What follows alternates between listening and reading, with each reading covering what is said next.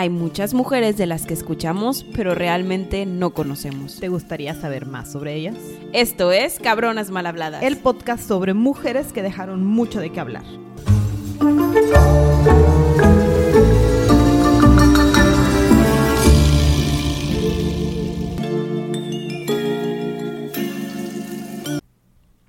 Gaby, Sandy, ¿cómo estás? Estoy muy emocionada por la triste historia de esta mujer.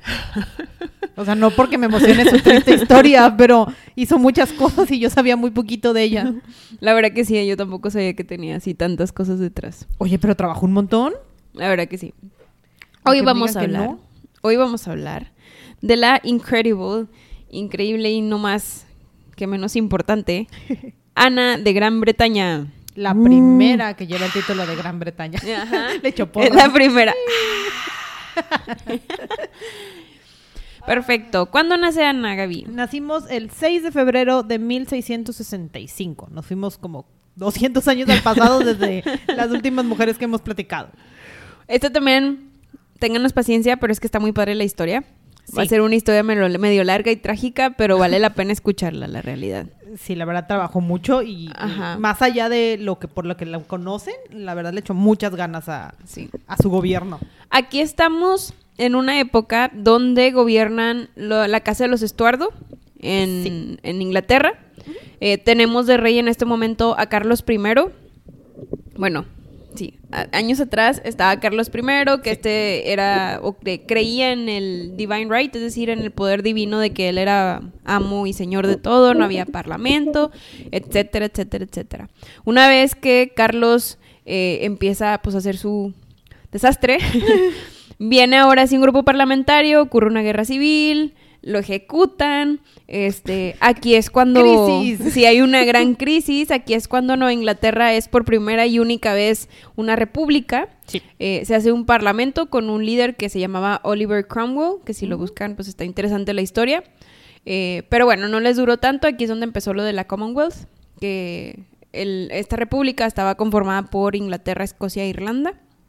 Eh, pero luego, pues se murió Oliver Cromwell. Dijeron, ya nadie quiere tomar el poder. Y Nos gusta la idea de tener Ajá, un rey. Es correcto. Y le hablaron al hijo de Carlos I, Carlos II, Ah, porque somos bien creativos. Ajá, para que viniera a gobernar y ya volvimos a reestructurar este la monarquía Sí. en Inglaterra. Entonces, Carlos II es tío de nuestra cabrona mal hablada, Ana de Gran Bretaña. Exacto. Eh, eh, En resumen, todo eso, to- Ajá. toda la situación política, para poder ver que no, no es necesariamente su papá, es su tío y un montón de... Sí. Y, y también todos estos hombres, y los, es muy común dentro de los estuardos, no necesariamente había hijos directos, era en- por los brazos de los hermanos y muchos ilegítimos. entonces- Qué raro, ¿no? Ay, Sí, está bien raro, como que o sea, era muy difícil para los Estuardo tener descendientes. Sí, desde Con- Mary Queen of Scots. Ajá. algún día tenemos que hablar de esa mujer. Vamos a hablar de ella, Este- claro que yes. sí, que fue el- como que el origen de toda, de toda esta dinastía y Elizabeth I, que, que nos da origen al hecho de que no sé por qué, y aquí no tanto es por incesto, no tenían tantos hijos, les gustaban los ilegítimos y pues estaba difícil. Sí, así pasaba. Y digo, el contexto de que les digamos un poquito de la historia es porque tenemos una política ahorita en Nueva Inglaterra donde el parlamento es altamente importante. ¿Sí? Sí. Tomó gran poder, ya no nada más es un poder absolutista, sino ahora sí ya hay un Commonwealth que me va a ayudar a gobernar. Sí, ya tomamos decisiones y ya somos varios países. Todavía no nos llamamos Gran Bretaña como tal, todavía somos como que una unión de países, Sí. pero ya, ya están como que estrechamente relacionados todos los que son ese conglomeradito de islas que están ahí, ¿no? Así es. Entonces, Carlos II ya es rey, este, es bueno militarmente. Esta época es de guerras para todos lados, todo el mundo se está peleando con todo el mundo y el Reino Unido se está peleando con todos los que se están peleando. Porque todos quieren tierras en estas épocas. Ajá, es lo, es lo único que nos importa, ¿no? Entonces nos estamos peleando con todos ellos, él se va a meter a la guerra holandesa y a la guerra polaca y un montón de guerras civiles en las que no sé por qué se andaba metiendo, pero territorio. Entonces, bueno, eh, nos casamos con Anne Hyde en, el, en 1660 más o menos en contra de la voluntad de nuestros papás y pues Carlos I que ya lo habíamos desterrado por allá y mi hermano y todos esos, nadie está tan feliz.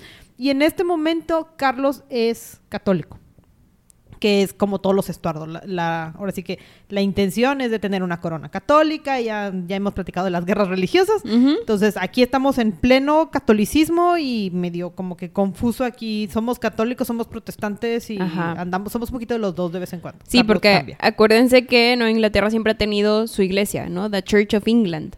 Sí, porque Enrique VIII tomó Eh, Ajá. decisiones. Y estos son anglicanos protestantes. Ujú. Entonces, pues, ¿cómo osan tener un rey católico? Sí, no, no cuadra. O sea, como por qué. Y por ende va a haber muchas controversias a lo largo de toda esta historia entre los católicos y los este, anglicanos. Y los anglicanos y uno que otro luterano por ahí que se nos Ajá. anda metiendo en la Que- historia. Que se metió ahí de incógnito. Pues sí. Pero bueno, antes de adelantarnos más en qué pasó con toda esta familia, ¿cómo se llamaba la mamá? Sí, la mamá se llamaba Anne Hyde. este, es hija de nobles. Su papá, de hecho, ayudaba como consejero a Carlos II, al rey de esa época. Dicen que era súper atractiva, este, Sí. y que también, o sea, por ejemplo, si conocía a alguien en una fiesta, era la primera que iba mucha gente alrededor de ella, ¿no? Súper popular la muchacha. Sí, la realidad que sí. Y su papá es James II. James II es hermano de Carlos II. Este, este fue el último rey católico en Inglaterra. Ahorita vamos a ver un poquito más de la historia. Eh, y bueno, la realidad es que está muy interesante la historia de este matrimonio. Entonces, voy paso a paso y si quieres agregar algo me interrumpes. Ahí vamos, ahí vamos. Y entonces nos casamos. Ajá. Entonces nos casamos en 1660, pero no nos casamos de la mejor manera que esperaríamos para una pareja real Eh, en no, esta época. Ellos se portaron bien, Ajá. fueron puros y castos siempre, Sandy. Aquí no hubo controversias. Total, que dicen que, por ejemplo, como Anne Hyde era súper popular, un día James se la encontró en una fiesta y la vio y dijo, Ah. esa mujer tiene que ser mía. Entonces, total, se le acercó y Anne Hyde fue de que, no, quítate, yo soy una mujer casta y pura. Y total, que le puso tanto gorro que al final pues se terminaron acostando y casualmente quedaron embarazados luego luego, y que yo creo que fueron varios intentos, pero pero bueno, este quedó embarazado luego luego y casualmente pues pues no estaban casados. ¿Y cómo? ¿Y, y- y panza? ¿Y no, ¿Cómo no iba a suceder ser? eso? Entonces hubo una revuelta donde había gente, es decir, familiares de, de James, que, que decían, no, es que hay que castigarla y hay que ponerla en la hoguera y la querían Sí. matar y todo. Eh, pero James, como todo un señor y hombre de palabra, dijo, no, yo me voy a casar con ella porque sí. Y luego hizo otras cosas que no son tan buenas. Pero pero al final de cuentas, él fue el que decidió el casarse con ella y literalmente se casaron meses, poquititos meses antes de que naciera el primer hijo. Sí, cuando el vestido todavía permitía esconder tantito la panza. Todo el mundo sabía, pero que no se notara tanto y medio escondidas. O sea, no fue la fiesta que esperábamos. De hecho, se casaron en la madrugada Sí. de 1660. Este, James, por ejemplo, y esto es bueno decirlo desde ahorita porque lo vamos a escuchar más tarde, se tomaba el haber salvado a su esposa, entre comillas, estoy haciendo Eh. comillas porque como que, ¿por qué la salvaste? Pero bueno, este, salvó a su esposa de que la mataran, entonces él le podía ser infiel. Claro, como todos los hombres de esta época. Ajá. Sí, Eh, y eh, bueno, Amantes. Acuérdense que había títulos especiales para las amantes, entonces. pues, y eran, era y eran poderosas las amantes. Sí, entonces, pues bueno, no pasa nada. Este matrimonio, además de suceder en la madrugada y salvando, entre comillas, a Anne, fue muy fructífero. La verdad que sí. Fértiles los, Sí. la pareja. Aquí cabe destacar que Carlos II y su esposa, o sea, Carlos es el rey ahorita, es el hermano de James, que es el papá de Anne, no los quiero revolver, pero Carlos II y su esposa nunca pudieron tener hijos. No. Entonces, Carlos tenía la mira a los hijos de sus hermanos, porque Sí. iban a ser sus sucesores. Entonces, querían un niño en este momento. Querían un niño del cualquier hermano del rey Carlos. El, el primero, empiezan las carreras por el primer Ajá. hermano que tenga un hijo hombre, ese es el primer heredero al, que van a nombrar en el testamento. Y le hicieron caso a la carrera y dijeron, vamos a tener siete hijos para ver cuál pega y cuál sí es niño. Digo, Yo tengo ocho. ah, fueron ocho. Yo tengo ocho. No sé por qué tengo siete. Es que se me hace que no contaste la última, a la que duró como Ah, a la que vivió como un mes. Ajá, cuenta. o menos. Ay, Entonces, qué mala persona soy, perdón Te por lo- esa situación, pero te los digo que. va. A ver, Carlos, Ajá. en 1660, Sí. se murió a los siete meses. Este fue el que había sido concebido fuera del matrimonio, Sí. que la realidad muchos como que se tranquilizaron de que hubiera nacido ya, o sea, de que no, Sí, que lo hubieran perdido porque Ajá. pues no, no había tanto, tanto revuelo. ¿no? ajá, no sabían si realmente era de James porque no estaban casados. Y luego nació Mary en 1662, eh, Anne, que es, no es Ana, que de, de Gran Bretaña, en 1665, o sea, ya párate corridos. Y luego James, Charles, perdón, en 1666, que murió al año. Edgar en el 67, que murió a los tres años. Henrietta en el 69, que murió ese mismo año. Y Catherine en 1671, que también murió ese mismo año. Sí, y James, Y James. que también murió como a los cuatro años. Correcto. Entonces, de- de, Entonces- de estos siete, ocho criaturas, sobrevivieron las dos niñas. Bueno, dos niñas. Dos niñas, grandes. dos de las cuatro. Las más grandes. Sí, Mary y Anne. Sí, entonces, bueno, aquí cabe destacar que, bueno, no, todavía no lo voy a decir, me voy a esperar.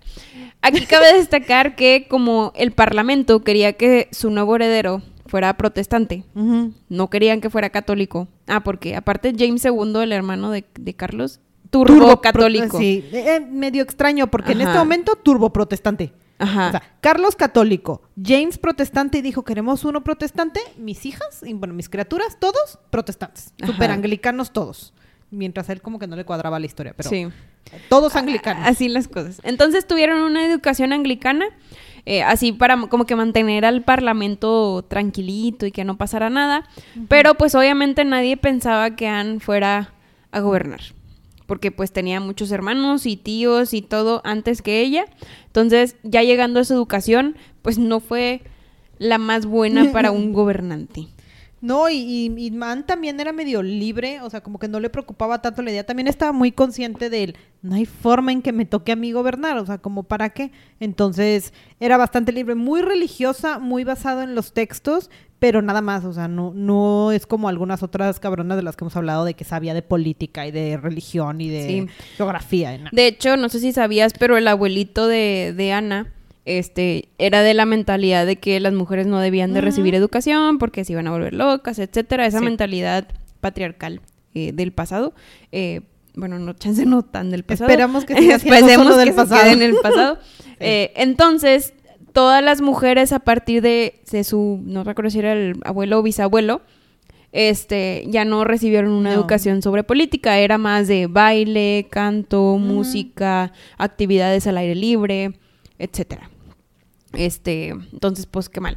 Que de hecho en algún punto Ana se comparaba con Elizabeth I, de que, oye, cómo ella sí tuvo mucho conocimiento de la Porque sí política y todo. Ajá, y a mí no, todo triste. Sí, bien triste. Pero también se comparaba mucho con la intención de un yo voy a unificar y voy a ser fuerte y voy a tratar de ser la madre del- de mi reino, ¿no? Y lo hizo. Ella en Mujer Empoderada. Exacto. Total, llegamos a los seis años de Anne y para esta época ella había sufrido demasiadas pérdidas.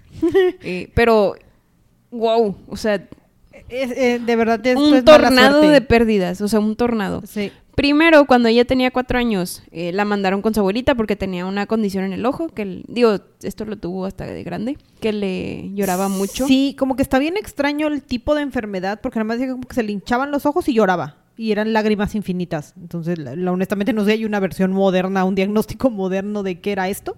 Y solo Francia era quien tenía médicos lo suficientemente capacitados o atrevidos para operar ojos. y pues se la llevaron y en teoría medio le arreglaron un poquito y vivió con su abuela. Sí. Pero su abuela murió luego leguito en 1669, entonces, bueno, primero vio a su abuela morir. Adiós, abuela. De su abuela, ese mismo año la llevaron con su tía. Como que, ah, bueno, ahora te cuida tu tía. Y la tía se muere. Adiós, tía. En el así, 70. o en el 70, un año después. después. Ajá. Y luego la regresan con su mamá. Y fue cuando nació el último bebé que se murió en el embarazo, que ya se puso muy mal. Y se muere su mamá Ajá. en el 71. Entonces, imagínense toda esta tragedia de representaciones femeninas en su vida, donde al final la realidad es que la aíslan un poco de un personaje femenino que la como que Pues es que ya, ya quién te queda, o sea, Sí. ya se te fueron todas las mujeres de la familia. Ay, sí, O sea, triste. La, la tuvieron que mandar ya con una institutriz ahí a que James tomó la decisión, porque también en este punto James no era precisamente el papá más cercano, involucrado en cuidar a su él hija. estaba con sus amantes. Él, ajá, él estaba muy ocupado tratando de. No, y no saben qué hizo después, pero ahorita llegamos. Sí, bueno, James, James hizo muchas cosas. No saben qué hizo después. Pero entonces tenemos una mini Anne sin amigas en el palacio, aquí sola, triste y abandonada. Habiendo querido a alguien y viéndola morir. Querido otra a alguien y viéndola morir. Ajá. Que- Pero, bueno, conocimos a una amiga. O sea, sí, sí, conocimos a Sarah Jennings. Que- Sara, acuérdense de Sara. Sara es importante en esta historia. Pero Sí. era como que su confidente, era más o menos de su edad. Entonces dices, bueno, ya no tengo mamá, abuela ni tías, pero tengo una amiga Ay, qué triste. y una institutriz que me enseñe algo. La realidad es que puede ser que debido a todas estas pérdidas, aparte de que perdió a muchos hermanos también durante ese tiempo, Pues sí. eh, hizo que ella fuera muy introvertida. Mm, Era muy tímida, no le gustaba mucho llamar la atención, a comparación de su hermana Mary, que fue también la, la que sobrevivió entre todos los hermanos que tuvieron, este, que Mary siempre era muy consciente y siempre era como que el alma de la fiesta, etcétera, etcétera. Entonces, ya cuando Anne se hizo reina y todo, ella decía conscientemente, yo sé que tengo ese... Ese, esa parte de mí que, que no me permite gobernar como me gustaría porque me da pena o soy introvertida o lo que sea. Pero lo que sí es que nunca me dejó pisotear. Y se nota, ¿verdad? y se nota, sí. Y se nota que cuando se necesita, ella alzaba la voz. Exacto. Entonces, bueno. Pero bueno, porque las tragedias no se pueden detener en la vida de esta mujer. Ya tenemos una amiga y estamos conviviendo. Eventualmente la amiga toma, como les dijimos, recuerden el nombre, toma un papel súper importante, pero ahorita somos, somos besties en el, en el palacio. Sara y Ana, Friends Forever. Exacto. Bueno, no sé si dura eternamente, pero... And never. Pero el caso es que estamos conviviendo y Mary empieza también a tomar un papel importante en la corte porque es la hermana grande. Eh, Digo, todavía no es como que hayamos marcado herederos ni nada porque son niñas, entonces el parlamento no quiere niñas. Seguimos buscando un hombre. Es- es- seguimos esperando que haya un hombre, pero para estas alturas el papá James empieza a decir, "Ay, creo que ya las tengo que casar. O sea, ya tengo que empezar a buscarles quién es la mejor opción. Pero él se tenía que casar primero que ellas, Gaby. Ah, obviamente, porque seguimos buscando un niño. O sea, eh, pa- paralelo a que estamos buscándole Sí. marido a nuestras niñas, estamos buscando una, una nueva y joven esposa que, que nos pueda generar el hombre que posiblemente va a asegurar que nos quedemos con el trono. Que haya un macho en el trono. Ah, qué triste. Suena tan feo. Para 1673 empezó James diciéndole a la gente, yo quiero una esposa súper guapa, sonriente, obediente, bien educada y atractiva. Tenía una lista de requisitos. O sea, no manches. Obviamente. O sea, no. y, y él ya era todo un señorón. ¿Y por qué se tiene que ir con una niña de 15 años? Sí, para estas alturas James ya tenía como 40. No manches. Sí. Pobre niña de 15 Sí. años. Que eh, importante destacar que era de la edad de Anne. O le llevaba un Le añito. llevaba seis añitos O, a o Anne. sea, de que Seis años a Anne. O sea, le llevaba pudo haber sido Mary. cuatro años a Mary. Sí. Solo cuatro años a Mary. Te casas casi con tu Es hija. Su hija, ajá. Es más, su, su primer hijo es de la misma edad. No manches. Se casa con Mary of Modena. De Modena. Eh, para empezar, esta pobre niña quería ser monja. Pues no, te casas, necesitamos herederos. O sea, quería ser monja. No. Ella, ella era católica. Entonces James aquí ya tiene sentimientos católicos y por eso se quiso casar con una católica. Porque ya Mm. estamos pensando en, oye, si se muere mi hermano, yo voy a obtener el trono y vamos a hacer la corona católica. Católica otra vez, Vaya la y iba a dejar de de haber decir. guerras Ajá. y todo es felicidad y alegría, según James. Entonces, James hizo que el Papa convenciera a Mary de, oye, no, es que tu destino y tu vocación en vez de ser monja debe ser casarte con este señor de 40 años que no sabe qué hacer con su vida y que se acuesta con muchos amantes. En nombre de Dios. No manches. Esa esa es la lógica aquí. Total, que pues sí la termina convenciendo, se casa con él eh, y bueno, tuvieron ahí una relación. Y, de- y- y de una papá- relación, de o sea, papá, hija. porque no es como que dije, nos cuente la historia, la verdad, no encontré historiador que me dijera o alguien que me dijera que de verdad convivieron de alguna forma o que Mary hizo algo por el gobierno. James, honestamente, nada más necesitaba un cuerpo al lado de él. Y alguien joven para tener otra vez más hijos. Ajá. Pero bueno. Tuvieron varios hijos por 10 años. Este, digo, cabe adelantar, voy a adelantar aquí Sí, un sí. Este, pero todos murieron, entonces nunca hubo herederos buenos. Hu- hubo un niño que sobrevivió un poquito y lo Y, y sobrevive William, que después se vuelve el Pretender y la guerra jacobita Ah, sí. y todos esos, ¿no? O sea, Pero ese es con un ese es hijo de James con otra Eh, eh, ahora sí que tenemos una las dos concubina. versiones. ¿Es de Mary o es de una concubina? Y para que tenga sentido y pueda haber toda una revolución jacobita alrededor de este niño, tiene que ser de Mary. Sí. Entonces, pues sea de la concubina o no. Era Perdón, concubina, era de Mary. Porque pues sucesión al trono, Ay, ¿verdad? qué cosas. Qué horrible.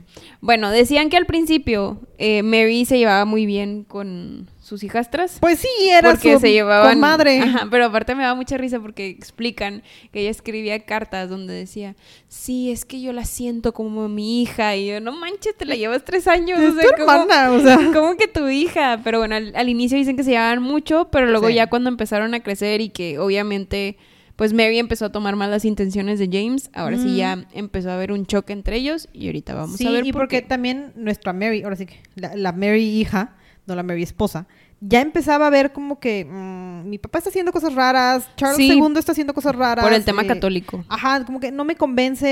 eh, mira, hay, hay salidas a esta monarquía y vamos a empezar a tener que tomar rutas alternas Sí. a, a- a que mi papá sea el rey y sus hijos con Mary.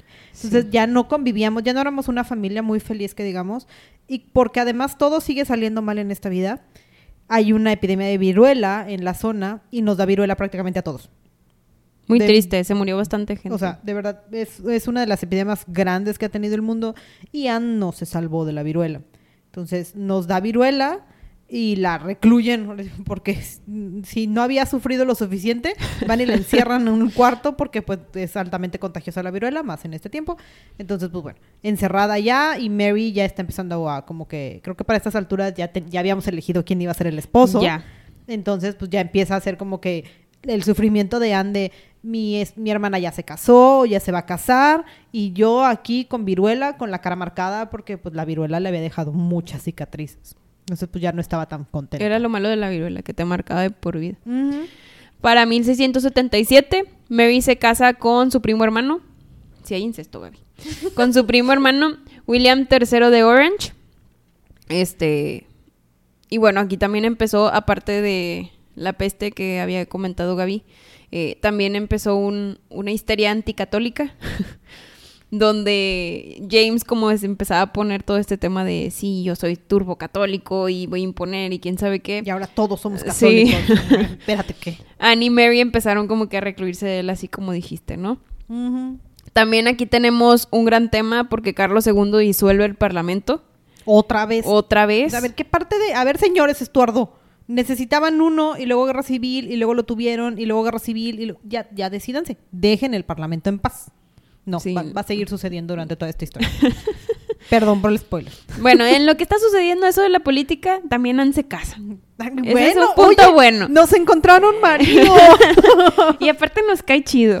Oye, buen pedo el, el, el la William. verdad que sí, la verdad que sí cae bien el William. En 1680 se casa con su primo. Aquí hay otro incesto, Gaby, que Gaby dijo en un inicio que no había incesto. En, en el resto de los Estuardo, en el resto de la familia. Estos, pues sí, teníamos que conseguir coronas que nos cooperaran poquito. y se casa con George Hanover. Este. Y bueno. y se casó con él. Él, eh, porque era el indicado, porque pues era, era protestante, eh, había sido aprobado por el Luis XIV de Francia, que en este momento pues había una gran alianza con Francia, entonces él también tenía que aprobarlo. Y pues era hijo de nobles reyes descendientes. Pero era bueno, o sea, sí tenía filosofías más como liberalonas. O sea, no, no era tan como de Dios dice que vamos a ser dioses aquí, que nos vamos a dedicar a gobernar y todo es felicidad y Sí. alegría. Y además se está casando con la segunda hermana. Evidentemente, pues, eh, o sea, Sí, nada más o sea, no va a pasar nada. Vivir, ¿no? O sea, no pasa Aparte, nada. pues soy Jorge de Dinamarca, soy todo un señorón. Ajá, tengo mi Este, territorio allá, nos vamos a ir a. Dinamarca y todo va a ser felicidad y alegría. O sea, Así como Mary se había ido a donde A vivía. William. Ajá. Total, que se casaron el 28 de julio de, 1800 de 1683. Este, aquí es cuando Sara ya también se casó con un Churchill. Sí. Sí, de la descendencia del Churchill, del de la Segunda Churchills, Guerra. Sí, son esos Churchills. Este, su amiga Sara de, ya no me acuerdo cómo se llamaba. Era Jennings, ahora ya somos Ah, Sarah Churchill. Ahora somos Sarah Churchill. Ahora sí, pues ya la hace parte de su séquito. Este, Pues es que además era su amiga, entonces la, la hace además la, la damita de su cama, o sea, la, del que, la que le hace la cama, la que le ayuda a vestirse, Ajá. o sea, de, de verdad era, la tenía bien cerquita, eran los papeles más cercanos a los reyes. De hecho, de- decían, bueno, eh, esta Sara escribía donde decía, es que ella quiere que yo no le diga a su majestad Alteza Real, quiere que yo le diga Ana. Ana, pues porque, Porque somos amiga, cuates, ajá. ¿Qué necesidad hay de ser tan formales con tu amiga? Sí, pero nos casamos y empiezan unas ligeras desgracias Ligeras. constantes, este, donde primero, pues nos casamos felizmente y perdemos un bebé. Damos uno, Sí. uno, Gaby. Y luego, en 1685, es decir, poquitos años, dos años después, nace una hija, Mary, que terminó siendo muy enfermiza, pero bueno, ya tenemos dos embarazos. Sí. Sigue viva. Sigue viva. Por ahora. Correcto. No, Gaby, no les des adelante. Ay, perdón. Para el 85, ese mismo año donde nace Mary, muere Charles II el rey. Este, entonces aquí Charles II tenía un hijo ilegítimo con una mm, amante que como que quería tomar el trono, pero X lo terminaron ejecutando y coronan a James, o sea, el papá de Anne. Y entonces, santo Dios, ¿qué vamos a hacer con esta... Ahora sí que con esta sucesión de la corona porque solo tenemos niñas. No, y aparte, acuérdate que aquí había un Test Act, un act, no sé cómo decirlo, así se llamaba, Test Act, estamos en Inglaterra. Este, donde no se permitía que la corona ni ningún cargo político fuera adquirido por un católico. Por un católico. Entonces, bueno, aquí hacían como que la excepción por ser la corona real, pero pues Y porque no había nadie más. O sea, Y no hay- ya revisaron todas las ramas de los, los estuardos que quedaban, ahora sí que del árbol, todas las posibles ramas. No había nadie con suficiente sangre real como para que pudiera ser el rey. Entonces, pues, bueno, fijamos. pues me tengo que aguantar. Ajá, Sí, y entonces hecho. James es rey y va a decir como, bueno, podemos cambiar la, la ley, ¿verdad? Y no tenemos parlamento que diga que no. Ajá. Y Entonces- aparte, pues Carlos había como que mantenido ligeras las aguas. Y Yo con mis dos, porque estoy contando a los bebés. Estoy haciendo un amor no, y paz no con se le están olvidando. Este, aparte James no era como Charles. Charles era más disimulado. No era como que un, hey, le voy a imponer a toda Inglaterra mi, mi fe católica.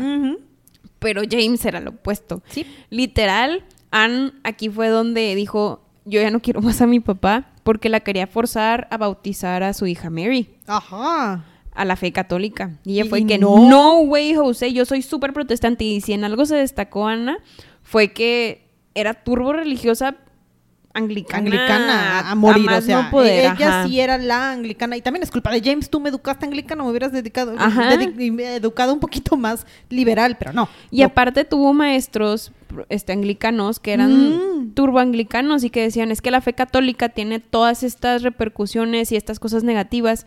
Y en esas épocas tenía demasiadas cosas negativas porque había un gobernante absolutista que era el papa y ese papa era súper corrupto y, y guerra y hijos de los hijos, ya hablamos de Lucrecia, o sea, en, en este punto a la iglesia católica la tachaban de libertina y de Ajá. fácil y de cómo vas a respetar a esa iglesia si y luego tienen- terminó siendo la potencia mundial. sí, pero pero aquí ahorita somos protestantes. Estamos turbo protestantes Ajá. y no nos gusta y tenemos dos embarazos. Dos Ok. hijos. Después, ya que James es coronado, al año siguiente nace Ana Sofía. ¿Mm? Ya íbamos tres. Llevamos tres. Y luego para el 87 tuvimos otro aborto, llevamos cuatro embarazos. Sí. Y luego desgraciadamente a Jorge, nuestro esposo, o sea, el esposo de Anne, le dio varicela y contagió a sus hijas. Sí. Y entonces Y perdemos a Mary. Perdemos a Mary y, Y a Ana Sofía. Entonces nos quedamos sin hijos. Sí. Pero Sí. ya llevamos cinco embarazos. Cuatro. Ah, cuatro. Los va contando. Sí. Quiero que sepan que tiene sus deditos recordándome Sí. que van cuatro. Y creo que es buen momento aquí para decir por qué Anne perdía tantos bebés. Este, se tiene como que el estudio hecho por varios científicos donde creen que ella tenía restricción del crecimiento intrauterino, que tiene un nombre más fancy pero es más complejo de decirlo. Entonces, aquí más que nada quiere decir que tenía una normalidad en la placenta, entonces cada que nacía el niño o, o que, que se desarrollaba el embrión, había un tema con la placenta, no crecía lo suficiente y había un aborto. Sí. Eh, igualmente, el tener tantos abortos, eh, que ahorita vamos con dos, este, posiblemente causó que Ana tuviera el síndrome antifosfolipídico, fosfolípido, donde empieza a hacer muchos coágulos en las venas y en los órganos y así. Entonces, esto pudo haber sido peor y detrimental para los siguientes embarazos porque con esta enfermedad hay tendencias a que haya coágulos dentro de los cordones umbilicales, entonces no llegan nutrientes y sucede Y- un y- aborto. exacto.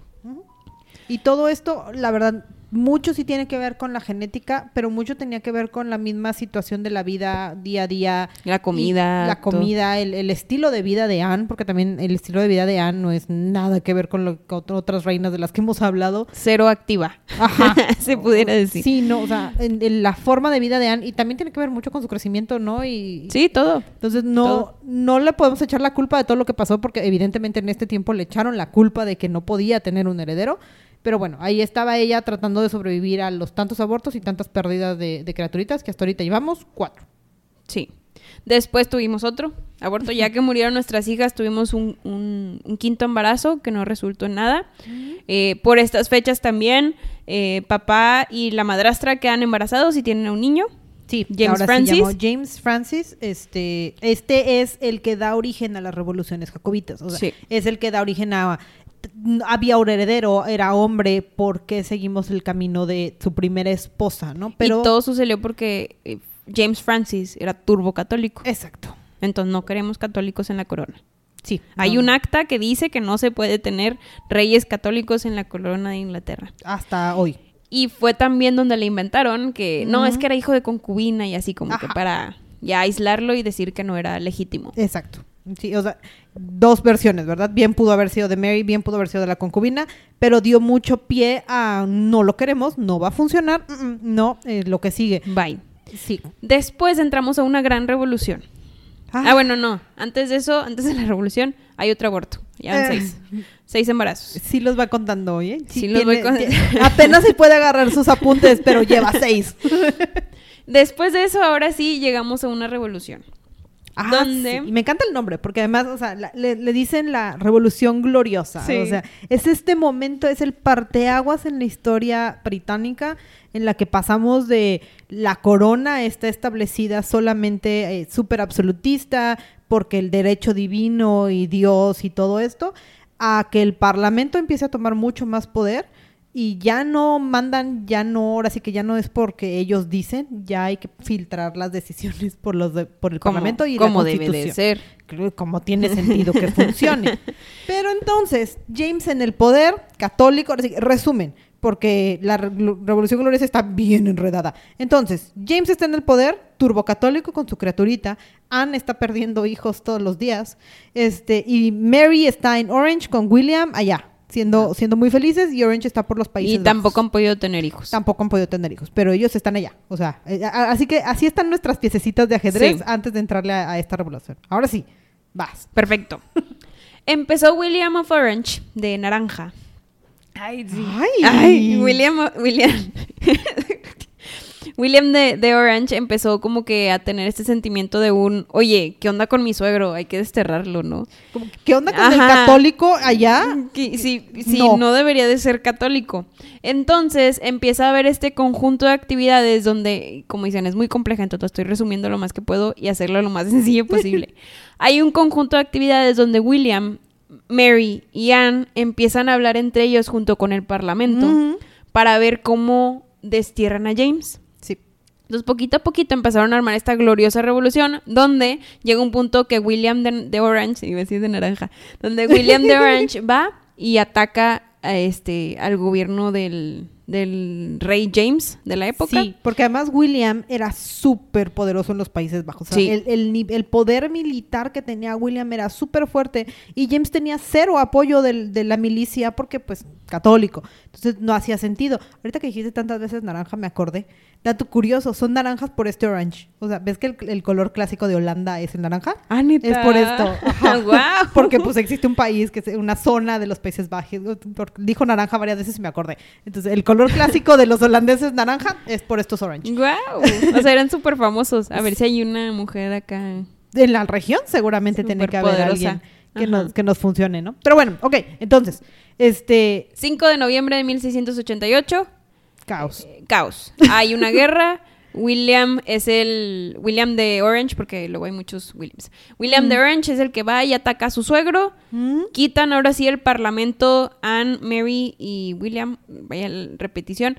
En 1689 lo quitan del trono y James se escapa, literal se escapa, o sea, se sale de donde lo tenían encerrado. Sí. Cabalga, se, se disfraza y van hacia Francia con su amiguito Luis. Porque es, obviamente, digo, los allá en Francia sí todavía somos católicos Ajá. y seguramente me van a defender, entonces pues me voy a escapar Sí, porque y, y sí los resguardaron. sí, porque a mis hijas les tronó la tacha y dijeron que ya no querían que yo gobernara en mi Pues país. porque este señor quería bautizar a todo el mundo sin el consentimiento de sus hijos. Ay, ya sé, todo mal.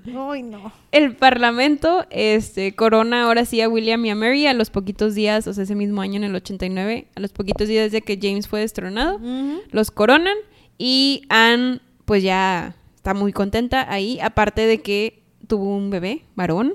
Niño, tenemos herederos. Tenemos al príncipe William, que es coronado luego el heredero, porque William de, de Orange y Mary no tienen no hijos. tienen hijos.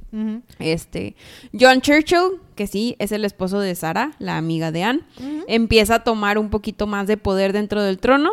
Este, de hecho le dan un condado que es de Mar- M- Marlborough. Marlborough. Como Este, cigarro, Malboro, para que nos cueste menos trabajo. Eh, y así, entonces Anne, de hecho, le pidió mesada a su hermana y a su cuñado, pero no se la quisieron dar porque tenían miedo de que ella quisiera tomar el poder porque ya tenía un heredero. Ajá, entonces, porque tener dinero aquí es peligroso porque puedes comprar a la milicia, puedes comprar Sí. al parlamento, entonces dejemos que no sea independiente. Ajá, y venimos de varios destronados, reyes destronados. ¿verdad? Sí, no, o sea, esto es, esto es una crisis, o sea, Ajá. crisis civil por todos lados, entonces no podía funcionar, o sea, la, la- el movimiento de reyes aquí no funcionaba, entonces la, la tienen cerca pero limitada. Y entonces Anne empieza a decir como que esto, esto ya no me gustó, o sea, yo les ayudé a destronar a mi papá, ¿qué está pasando? Sí, aparte que ni siquiera dejaron que su hijo se uniera a la milicia. Digo, tenía tres años, cuatro años. Pero tenía que tener el Pero título. tenía que tener el título y William de Naranja no quería que su sobrino se metiera. Entonces, porque pues poder- eso también le indignó. Ajá, y, y entonces dijo un, a ver papá, por ahí estabas, ¿qué pasó, no? O sea, ahora cuéntame tu versión de la historia para saber si me interesa empezar a buscar una salida a, a mi hermana y su... Sí. Y como Hombre. John y Sarah Churchill, que son muy amigos de, de, Anne, este, pues, como que William de Naranja y Mary empezaban a dudar de ellos. Entonces le prohibieron a Anne, aparte de no quererle dar una mesada y de no querer que su hijo se uniera a la milicia, le prohibieron ver a su mejor amiga. Porque tenían miedo de que pues cualquier cosa sucediera. Y luego, casualmente, también en este mismo año en el que le prohibieron ver a su mejor amiga, tuvo otro niño y Que- murió a los murió pocos minutos. y minutos. O sea, no, no, ni siquiera sobrevivió. O sea, llevamos siete. sí. Uno vivo. William sigue vivo. William. William, hijo, sigue vivo. William, hijo, sigue vivo. Sí.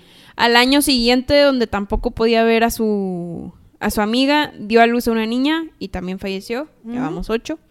Eh, Mary muere en el 94 de varicela. ¿Cómo, cómo se morían de varicela, verdad? Pues es que no había vacuna. No había vacunas. Sí, no, este, y William de Naranja siguió, siguió gobernando, ¿no? Eh, Anne, hicieron a Anne la heredera del trono porque pues tenía un hijo príncipe heredero, entonces así iba a seguir la cadenita.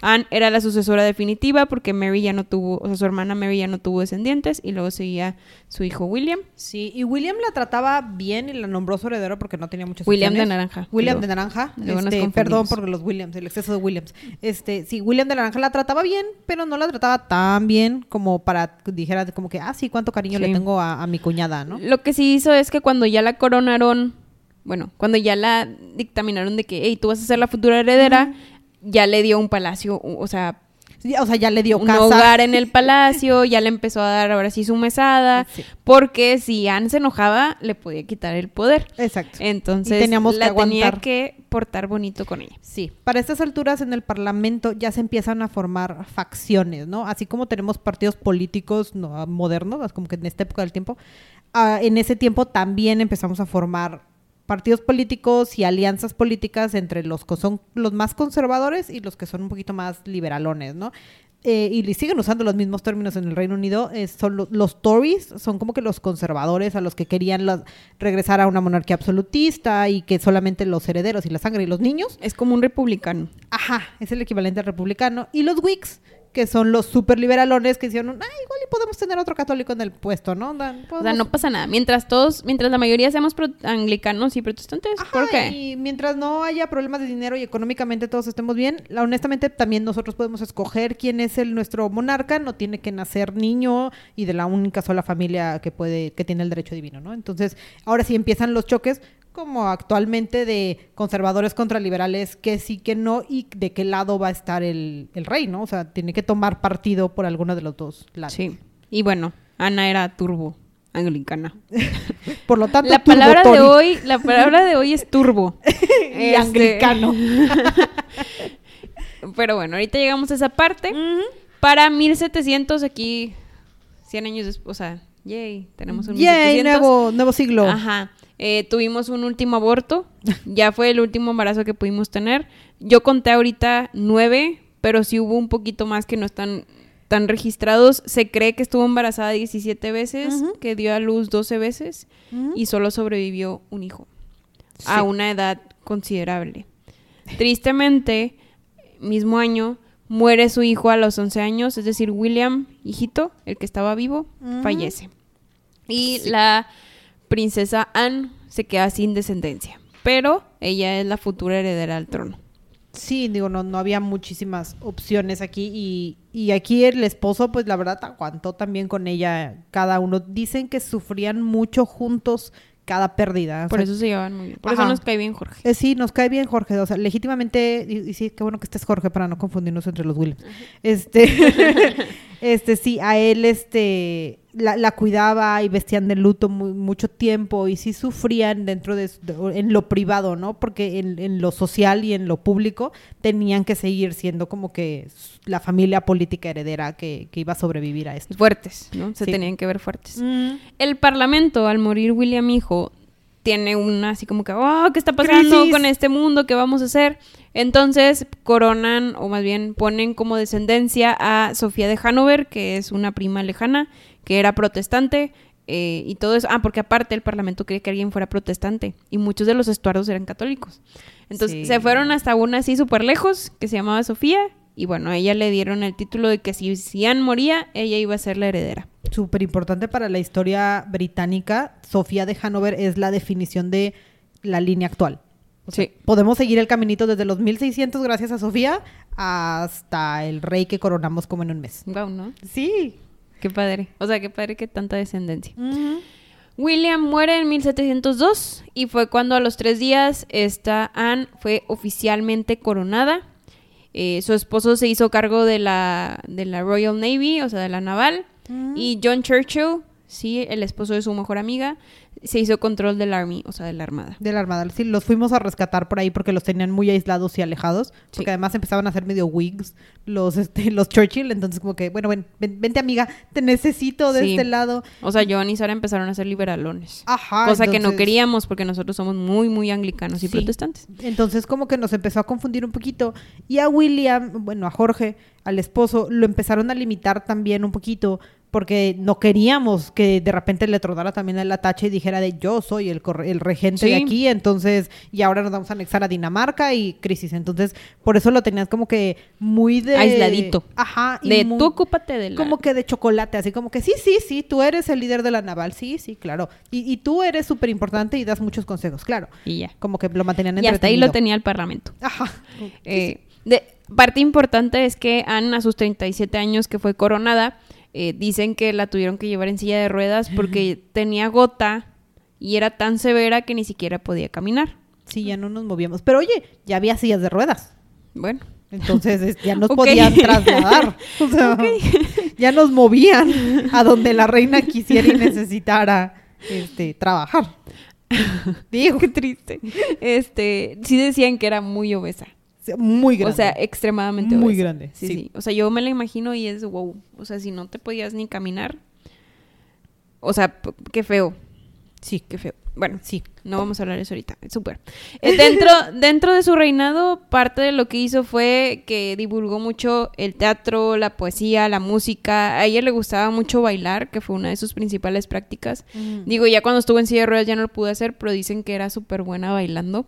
Sí, y dicen que también Sara, que estaba cerca de ella siempre, movía la silla de Sí. ruedas la forma en la que pudieran. Como que eran, eran muy buenas amigas. Entonces, Sí. ¿quieres bailar, amiga? Bueno, bailemos. Y bailaba en su silla de ruedas con Ajá. ella. Entonces, Fue, fue de los primeros reyes que daba medallas por obras militares o políticas. ¿qué no Eso diseñó cualquier persona? No. O sea, estas medallas las diseñó Isaac Newton. Vámonos. Mm, Y luego a Isaac Newton en el 1705 lo hizo, lo nombró caballero. Ella, sí, Ella. le hizo con la espadita así. "Eh, Eres caballero real. Vámonos. Y por eso Sir Isaac Newton.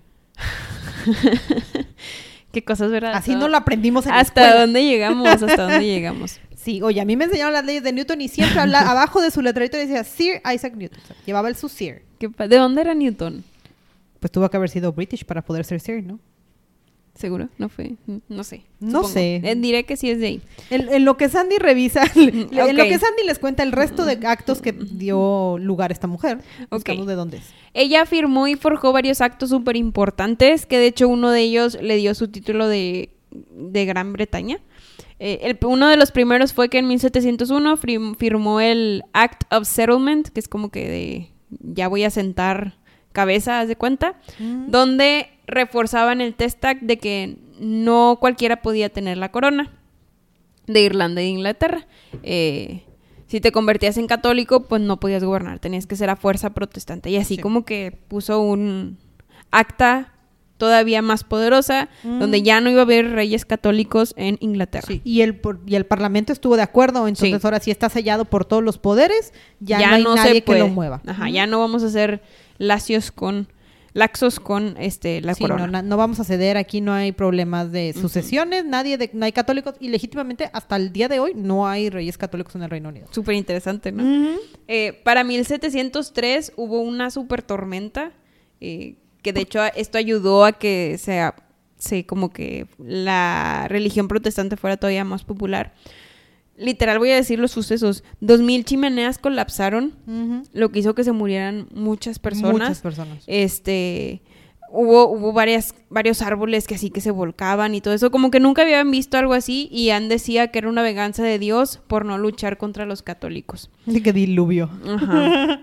Entonces de aquí firmó un acta de conformidad eh, donde eh, decía que los Whigs, es decir, los liberales, no podían tener cargos políticos, solamente los Tory, que son los republicanos. Todo lo estoy diciendo así para que se entienda. Ajá. Este, Todos los conservadores son los que tienen ajá. derecho a tomar decisiones. Usando la palabra del día de hoy, todos los turbo anglicanos protestantes eran los únicos que podían tener un poder político. Exacto. Después seguimos donde eh, es- estamos unidos como Inglaterra e Irlanda, pero Escocia sigue muy aparte. Ya ven que. Escocia siempre tuvo un tema con que yo quiero ser libre y no quiero tener nada, este, no quiero estar amarrado. Y digo, tiene sentido. lo- la historia escocesa también, el, el reino, ahora sí que los ingleses han sido muy crueles con los escoceses Sí. y eliminaron buena parte de la vida escocesa. Ay, cuando hablemos de. Mary Queen of Scots. Exacto. Ya quiero. Sí, entonces Muy este, bien. la- los, los escoceses sufrieron mucho y lo último que querían fueran, era ser anexados. Y también tenían un conflicto muy grande porque los estuardos eran escoceses. Entonces Aparte. eh, ellos esperaban que, que un estuardo fuera a mantener el orden y que funcionara y entonces Anne termina firmando todo un tratado que une a lo que ahora conocemos como el Reino Unido, que es Escocia, Inglaterra y... Pero antes de eso hay E más cosas. Sí, esta mujer hizo un montón de cosas. No, Firmó antes de eso, antes de que Escocia ahora sí ya dijera, ok, ya, somos Gran Fine. Bretaña, hubo un Act of Security, un acta de seguridad de 1704, donde Escocia decía que el sucesor a fuerza tenía que ser un rey escocés, meramente escocés, no Sí. podía tener descendencia de otra cosa. Y ellos tenían que tener libertad de comercio, es decir, no iban a pagar ningún tax o ningún tipo IVA a la corona de Inglaterra No había aranceles. el gobierno, o sea, el Parlamento de Inglaterra, le responde con un Alien Act, que es un acta alienígena en 1705, donde pone sanciones económicas sobre este, Escocia Mm. hasta que no abolieran el Act of Security. Te digo que los escoceses no Entonces querían estar tenían, ahí. tenían esta pelea de actas políticas donde sí te cobro, no te cobro. No, no me vas a cobrar porque yo puse esto, pero no, yo sí te voy a cobrar porque tú eres un marciano para mí y yo te voy a Y cobrar. literal, por eso era como que de los alienígenas, o sea, como que todos los que estaban fuera de la ley. Sí, y aquí fue donde ya firman el acta de unión, porque ahora sí los convencen en 1707 y no por sé eso... si fue por las buenas, ¿eh? O sea, No, según honestamente. yo no fue por las eh, buenas. después de tanta violencia, y aquí es donde, y eventualmente eh, encontramos alguna mujer de que hablar en esta época, empieza la guerra jacobita, o sea, cuando todo el movimiento de.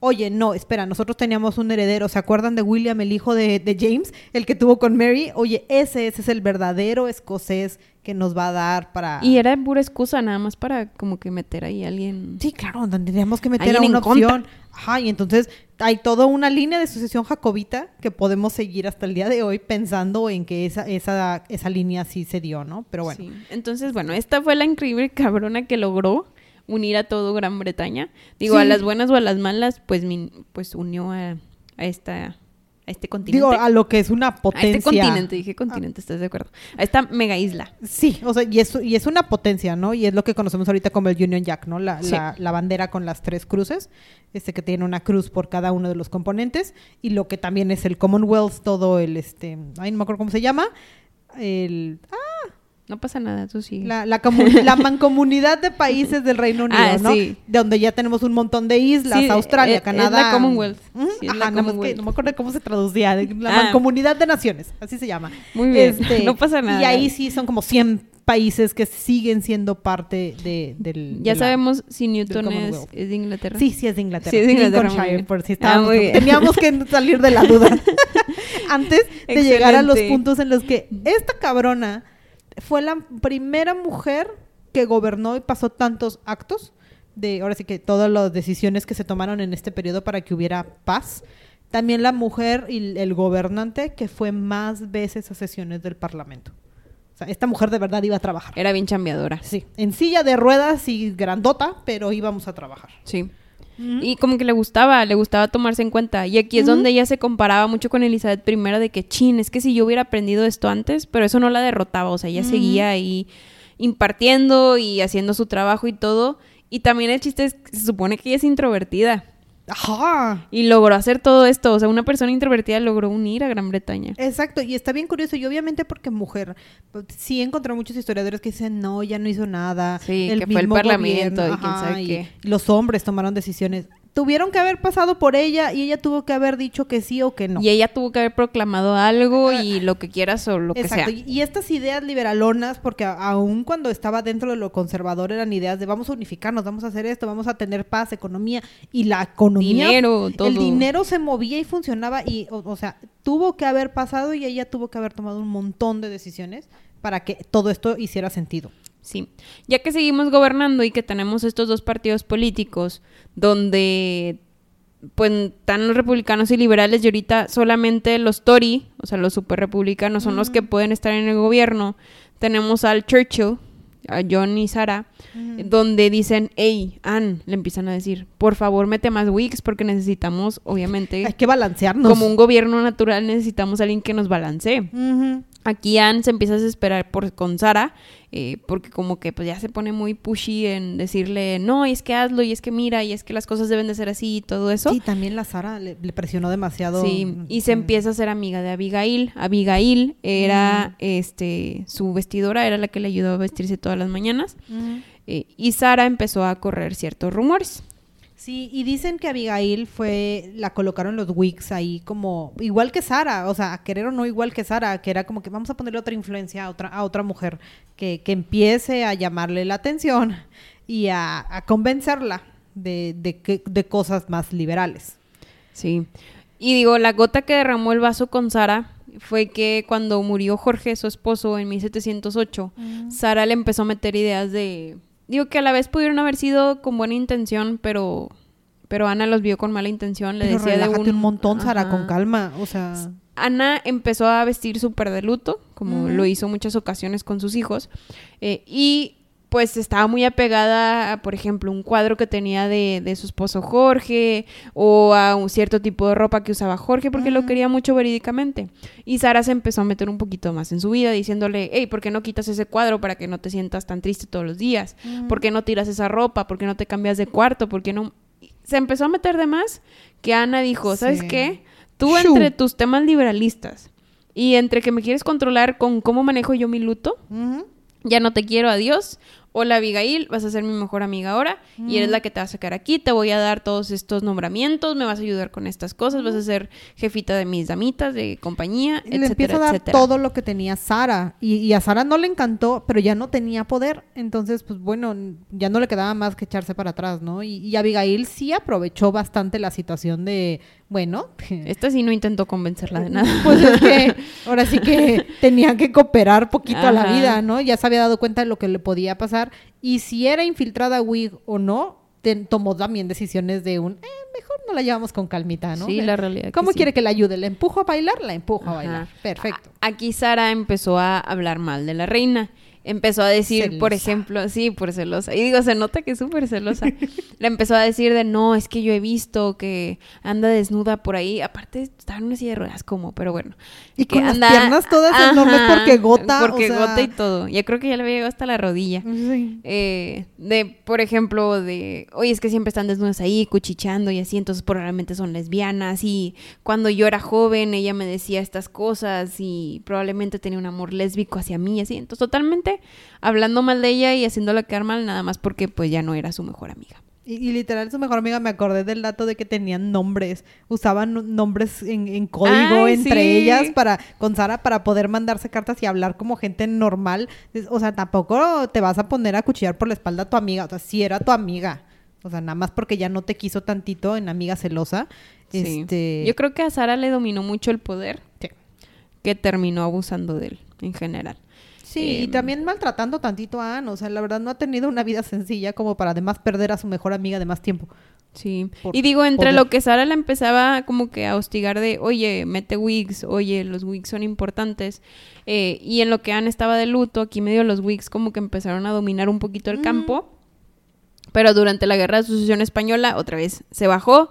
eh, Hubo más peleas entre Sara y, y Anne. Y ahora sí, pues los mandaron fuera, ¿no? Los echaron ahí Sí, de. los expulsan bien y aquí durante, como mencionas, durante la Guerra Civil Española viene un momento en el que de verdad la razón por la que Gran Bretaña, es horrible, pero la razón por la que Gran Bretaña tenía tanta estabilidad económica en el reino de Anne, porque firman el monopolio del Tratado de Esclavos, entonces todos tenían que pasar vía Reino Unido y tenían su arancel para poder este para poder tratar ahora sí que la trata de esclavos ya sea que vinieran de África o de cualquier otro Todo de mal, los países ¿verdad? todo mal por eso hasta cuesta trabajo decirlo pero pues era la razón por la que había bonanza económica en Gran Bretaña en ese momento porque pues el, el- Todo el mundo les el mercado pagaba. de esclavos era muy grande entonces pues bueno digo O sea, aparte de todo el camino que tenían que seguir, es- suena ilógico de, sí, si quiero esclavos en España, tengo que cruzar todo, todo hasta Gran Bretaña y luego ahora sí los bajo a España. O sea, ilógico. Ajá, pero pues porque firmaron un, un Tratado. tratado. y porque la guerra civil española España tenía toda una crisis allá Sí, no. tenía todos sus problemas No podían llegar ahí, de acuerdo. Sí. Mm. Para 1713, Ana ahora sí empezó a sufrir mucho más porque ya no se podía ni siquiera parar. Sí. Comenzó a tener fiebre y alucinaciones. eh, ya la gota yo creo que derramó el vaso. La cara con la que lo dijo, lo dijo con una seguridad. Yo creo que tenía días planeando poder decir eso.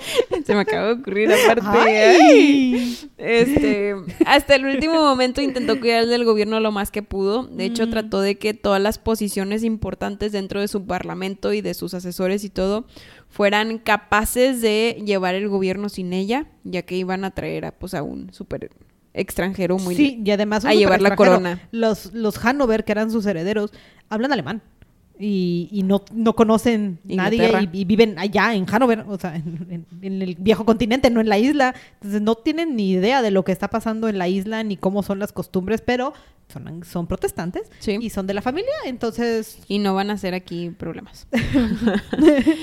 Total, que ya al final termina posicionando a la gente correcta y para 1714, eh, un año después, ya no pudo hablar. Eh, le dio por ahí varios infartos hasta que finalmente muere por uno de ellos el primero de agosto de 1714.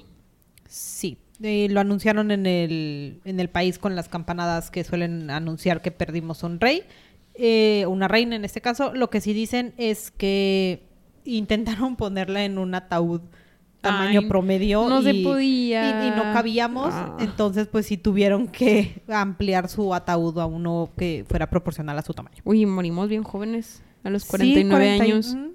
O sea, la longevidad de los reyes de Inglaterra es a partir de Sofía.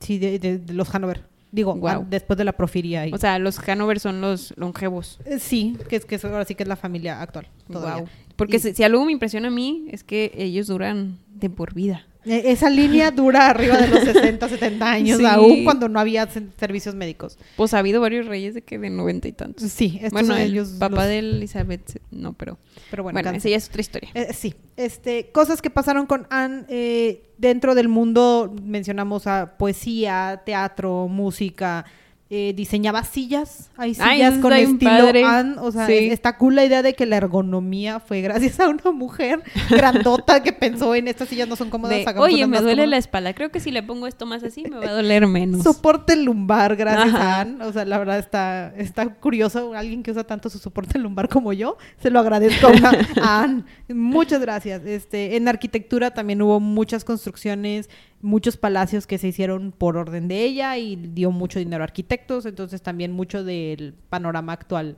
eh, británico es gracias a, a su influencia y su dinero. Como cada quien tiene sus habilidades. O sea, yo hubiera Sí. sido una muy buena arquitecta o diseñadora gráfica. ¿Y te te imaginas? O diseñadora industrial. Lo hubiera pasado muy bien. Se hubiera divertido bastante. Se hubiera Probablemente divertido. hubiera hecho que caminar un poquito más para que se activara movimiento, su cuerpo. arquitecta Para ella. que fuera movimiento. Sí, entonces pues sí.